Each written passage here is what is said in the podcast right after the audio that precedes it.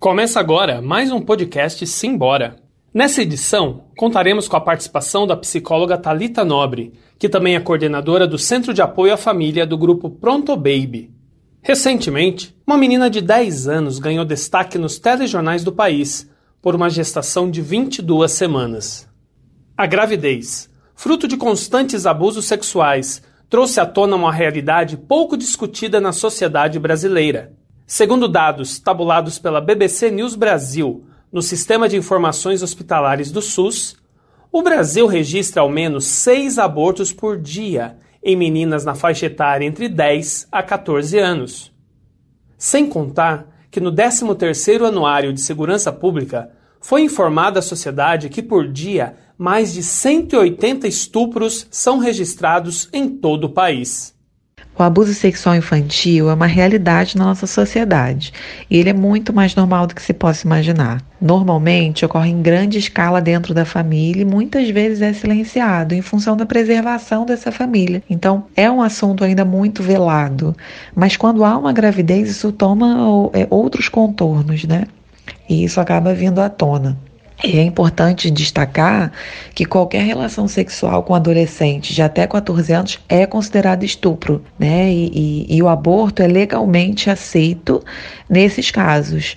Então, é, o que a gente percebe também é que o desejo do, do aborto ou de, de levar a gravidez adiante, normalmente é um desejo dos pais que é reproduzido pela criança. Né?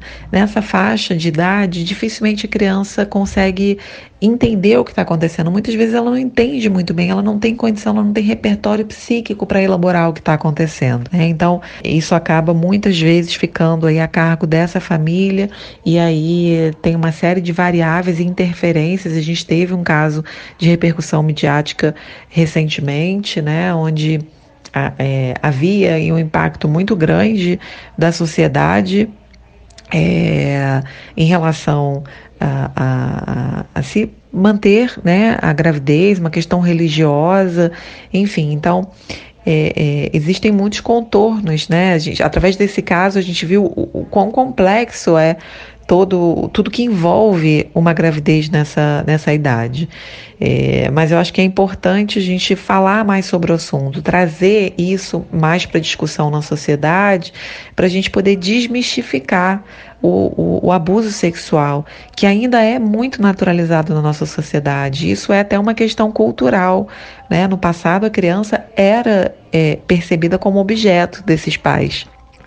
Então isso vai mudando com o tempo, né? E aí começa é, é, é, a, a, a se trazer um conceito de infância, mas a gente ainda vê muitas vezes os pais, né, a família, o adulto se sentindo nesse lugar de pertencimento dessa criança, né, a criança como objeto do outro. E a gente precisa falar sobre isso, né, falar da importância da constituição psíquica da criança, né, dela ser considerada um sujeito em construção, né, é, e os impactos psicológicos que, que tudo isso pode causar, porque não é só uma violência sexual, né, muitas vezes é uma violência psicológica, e isso tem repercussões importantes na vida adulta. Então a gente precisa poder falar mais sobre isso para desmistificar a violência na nossa sociedade. Eu acho que isso ainda é um desafio que a gente carrega. Como estatística sombria, quais ações os pais e familiares podem adotar para evitar a experiência do abuso? Então, eu acho que esse é um desafio dos pais, é um desafio dos professores, né, de todo aquele que tem esse lugar né, de formação da criança, mas principalmente dos pais. O ponto primordial aí é estabelecer com a criança um vínculo de confiança. Ela só vai, numa situação qualquer, ela só vai procurar alguém em quem ela confie para poder falar o que está acontecendo.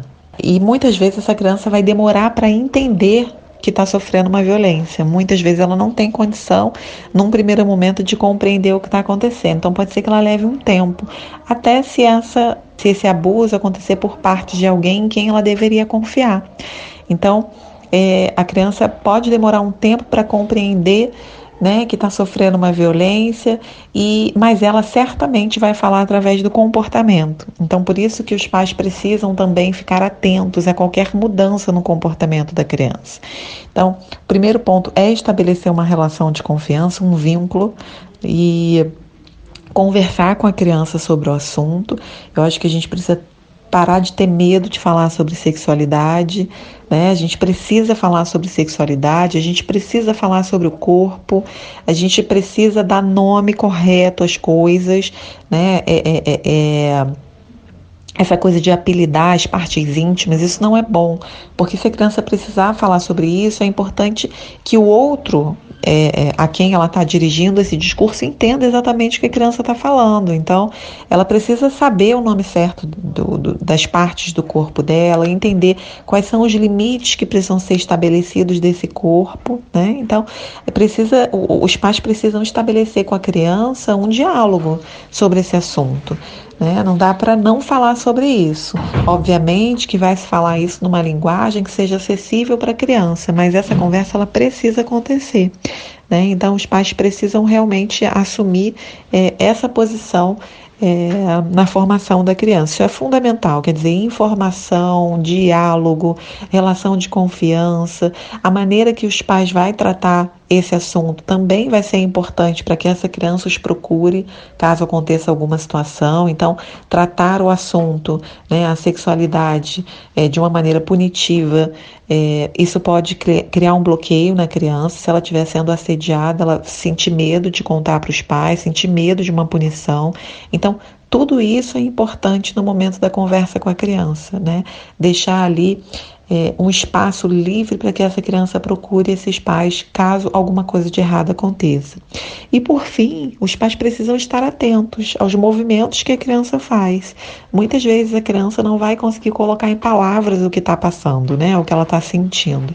Nós adultos temos dificuldades muitas vezes de falar sobre o que sentimos, a criança principalmente. Então, a criança ela fala muito através do comportamento, então os pais precisam ficar atentos a uma eventual mudança de comportamento, né? Porque isso a criança pode estar ali tentando dizer alguma coisa de errado que está acontecendo e pode se tratar de uma violência. Então, os pais precisam ficar atentos é observar as crianças e tentar evitar que essa criança fique sozinha com adultos, né, que não sejam de confiança da família, né, que essa criança tenha uma rotina e que esses pais possam sempre observar e ter uma relação de diálogo e de confiança com a criança. A criança que vivencia o assédio ou até mesmo vítima de estupro apresenta sinais que podem servir de alertas aos pais e à família? Quando alguma coisa de errado acontece com a criança ou adolescente, é natural que haja uma mudança de comportamento. Né? Muitas vezes eles não vão conseguir colocar em palavras o que está acontecendo. Então, é natural que haja essa mudança como uma forma de comunicar. Né? Então, mudança no comportamento, sintomas, também tudo isso, é, os pais precisam ficar atentos. Né? Então, uma criança que sofre violência por exemplo, ela pode começar a apresentar um comportamento mais agressivo, né? até por se identificar com esse agressor. Ela se confunde ali é, no papel de agredir e agressor, então ela realmente pode começar a ter uma postura mais resistente diante das regras, né? Ela pode é, é, ter uma tolerância menor às frustrações, um comportamento que pode se alternar com muita facilidade, se tornar agressivo diante de pequenos estímulos. Então, um comportamento agressivo é uma característica normalmente. Também é natural que a criança comece a ter alguns comportamentos mais sexualizados, né? Você percebe que a criança começa, por exemplo, a estimular mais o corpo, né? O, fazer desenhos mesmo mais sexualizados, um discurso mais sexualizado. Isso também pode ser um indicativo de que alguma violência, algum assédio pode estar acontecendo. E um comportamento também mais embotado. Muitas crianças acabam é, é, tendo um comportamento mais introspectivo, de repente era uma criança comunicativa e, e, e de repente se torna introspectiva, um comportamento embotado, uma dificuldade de falar, de se comunicar, né? começa a ter medos, começa a ter um comportamento é, começa a regredir um pouco mais, ter comportamentos mais infantilizados. Quer dizer, nós somos seres singulares, né? Então cada criança vai é, apresentar um determinado comportamento. Então, a gente precisa ficar atento à mudança desse comportamento, né? Qualquer mudança na rotina é um indicativo de que alguma coisa pode estar errada. E aí o pai pode intervir, né? De conversar com a criança, tentar entender o que está acontecendo. Buscar a ajuda de um psicólogo também pode ser interessante caso a criança tenha dificuldade de falar mas qualquer comportamento que fuja né, de uma naturalidade pode indicar aí de que alguma coisa está angustiando essa criança. E isso pode se tratar de uma violência, de um abuso. Então, os pais precisam ficar atentos a essas reações. O que a vítima e os pais podem fazer para suavizar a experiência do aborto ou seguir a vida com as lembranças do abuso? A violência ela pode causar um estrago enorme na vida da criança, porque é uma fase de vulnerabilidade, é né, uma fase de construção psíquica. Então, é, um abuso nessa fase pode realmente ser devastador.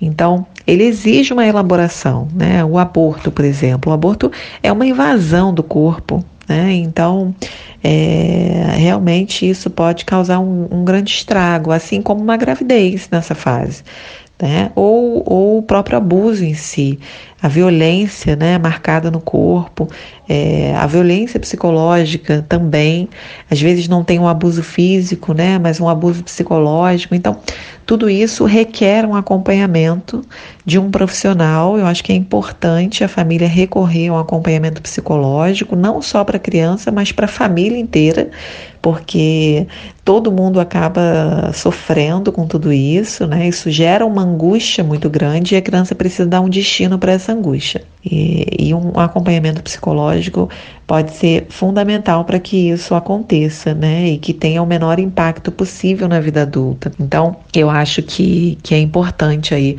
um acompanhamento psicológico, né? E tentar lidar e tratar com leveza o assunto. Então, muitas vezes é, a família adoece também.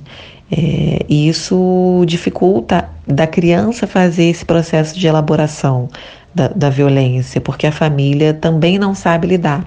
Então, por isso que é importante que todos os membros né, que foram impactados por essa violência possam se tratar né, para que cada um possa falar da sua própria angústia, falar do seu próprio desconforto né, e, e, e poder dar um destino para isso. Então, eu acho que, que é importante. Muitas vezes a família se preocupa em colocar a criança para um acompanhamento psicológico, mas a mãe não faz.